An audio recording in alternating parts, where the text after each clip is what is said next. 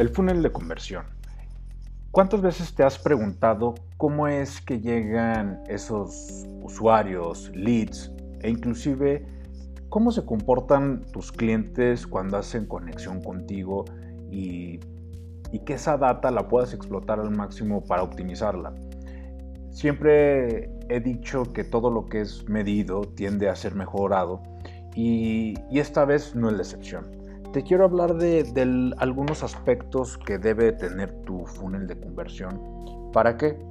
Pues para que conozcas más a detalle de dónde vienen tus clientes, dónde están captando mejor leads tu marca, pero sobre todo hay que, hay que analizar esa data cualitativa y cuantitativa que nos, que nos va a permitir mejorar mucho nuestros procesos en un mediano o largo plazo, inclusive que nos permite estar haciendo las cosas de una manera diferente y que no solamente nos haga de, de forma diferente, sino que nos pueda dar un parteaguas y que con esas acciones, por medio del análisis, la creatividad, sobre todo el enfoque y los objetivos que queremos estar construyendo día con día creo que algo que podemos trabajar desde una, un punto muy básico, obviamente, pues es el, la conducta del lead. Cómo es que la gente está respondiendo mediante nuestro contenido, mediante a nuestras formas en las que estamos conectando con ellos o que estamos buscando tener su atención. Recuerda que la atención ahorita pues es el, es el petróleo ¿no? del siglo XXI. Entonces yo yo te invito a que conozcas sus patrones de conducta. Cómo es que el, que el usuario no dejes de ver como un usuario y como un clic más, sino que es una persona que siente, que ríe, que llora, que se emociona. Conoce su conducta. ¿Por qué? Porque al momento de que tú sabes muy, muy a detalle cómo es que lo empiezas a atacar, cómo lo empiezas a conocer y sobre todo que tu producto o tu servicio obviamente le va a hacer mucho mejor y más fácil su vida. Eh, yo estoy también convencido que, la data, los, datos duros, te, van a permitir eh, generar una mayor conexión y una mejor influencia para todo aquello que vienes haciendo, tanto de, la parte de branding, la parte de marketing y que en algún momento te va a ayudar al, punto de, monetización, pero sobre todo buscando ese lado de conexión, de intimidad y la seguridad que tu marca le, le vaya a brindar.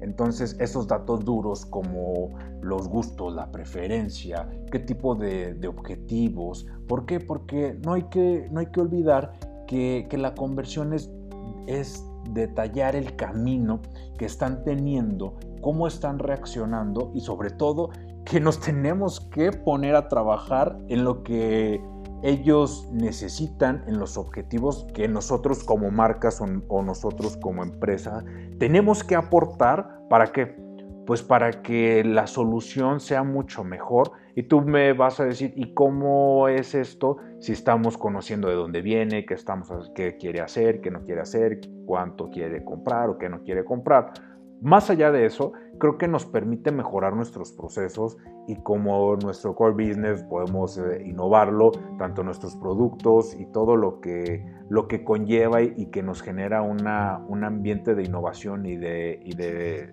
creación, hay que tener muy en cuenta eso. ¿Por qué? Dentro de los lados cuantitativos, dentro de esos lados que podemos tener datos ni números muy muy concretos cuántas personas están dispuestas, cuántas personas están respondiendo, cuántas personas tenemos su atención y que no debemos de soltarlas. ¿Por qué? Porque están interesados en nosotros, están interesados en tu marca, están interesados en tu producto, en tu servicio. Y, y adivina qué, cuando tienes esa atención no debes desperdiciarla en lo más mínimo. ¿Por qué? Porque difícilmente volverás a tener esa oportunidad, esa atención y, el, y la continuidad que tú le vayas a dar, pues creo que es muy exquisito ¿Para qué? Para generar un, un, ambiente de empatía, un ambiente de seguridad, pero sobre todo un ambiente de conexión donde la persona se sienta identificada, donde la persona diga, pues yo no tengo que buscar en otro lado más eh, lo que aquí yo busco y que encontré. ¿sí? Y, el, y el ambiente, obviamente, ¿de dónde los estamos consiguiendo? Ya sea de tu propiedad digital, de tu blog, o de cualquier otro, otra forma, eh, igual como las redes sociales, un Facebook, un, un Twitter, un Instagram, un LinkedIn y, demás, ¿no? Ahora, ¿por qué? Porque hay que determinar y saber en qué punto debemos con, tener mucho más esfuerzo y enfocar a potencializar las cosas por este, por este lado del, del, growth, de la escalabilidad, del crecimiento porque estamos haciendo bien las cosas en un solo lugar. Y era lo que te comentaba desde un principio. Todo lo que es medido tiende a ser mejorado, pero cuando sabemos qué estamos haciendo bien y de dónde estamos haciendo las cosas bien, hay que, hay que trabajar de una forma mucho más organizada e inteligente siempre, siempre, siempre apegados a los objetivos. Entonces, en los ambientes, parte del ecosistema digital o del, o del ecosistema de negocios, tanto offline, hay que, hay que identificar y extraer, decir, oye, pues ¿de dónde, de dónde estamos captando a los clientes, de dónde estamos llegando y sobre todo, pues hacia dónde, hacia dónde queremos y deseamos llegar, ¿no? Y, y esa parte interesante y por último que quiero tocar es los insights. ¿Qué seguridad qué forma vamos a arraigar, cuál es la reacción que tienen las personas ante nuestra marca, pues ya sea un producto o un servicio.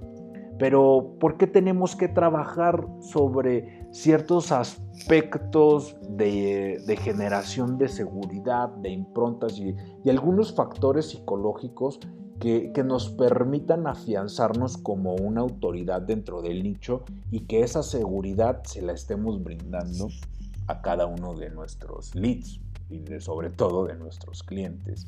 ¿Por qué? Porque ahí podemos manejar el, dolor, podemos manejar este, la empatía, en cómo podemos inclusive generar mejores contenidos y mejores innovaciones tanto para nuestros productos o servicios.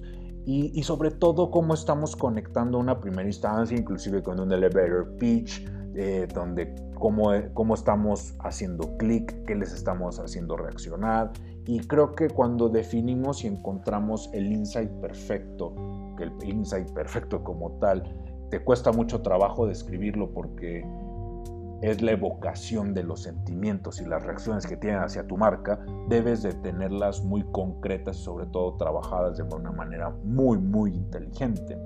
Entonces, yo te invito a que analices esos puntos que te acabo de, mencionar, tanto de la conducta, de los datos duros, de las formas cualitativas, del ambiente y de los insights, pues para hacer que amen tu marca, para hacer que destaque tu marca y sobre todo que te permita llegar a los objetivos personales y comerciales que tú tienes. Si te parece interesante y crees que a alguien le puede ayudar este episodio del podcast, ayúdame a compartirlo. Pásale el link y que lo conozca. Y no solamente que lo conozca, si tiene alguna duda o algo, me pueden escribir a mi correo electrónico hola arroba davidlopezmkt.mx o me puedes mandar un inbox o un DM, ya sea en Facebook, Twitter y, e Instagram. Me encuentras como arroba en todas mis redes sociales y te invito a que le eches un vistazo y visites mi sitio web en www.davidlopezmkt.mx. Nos vemos en el siguiente episodio.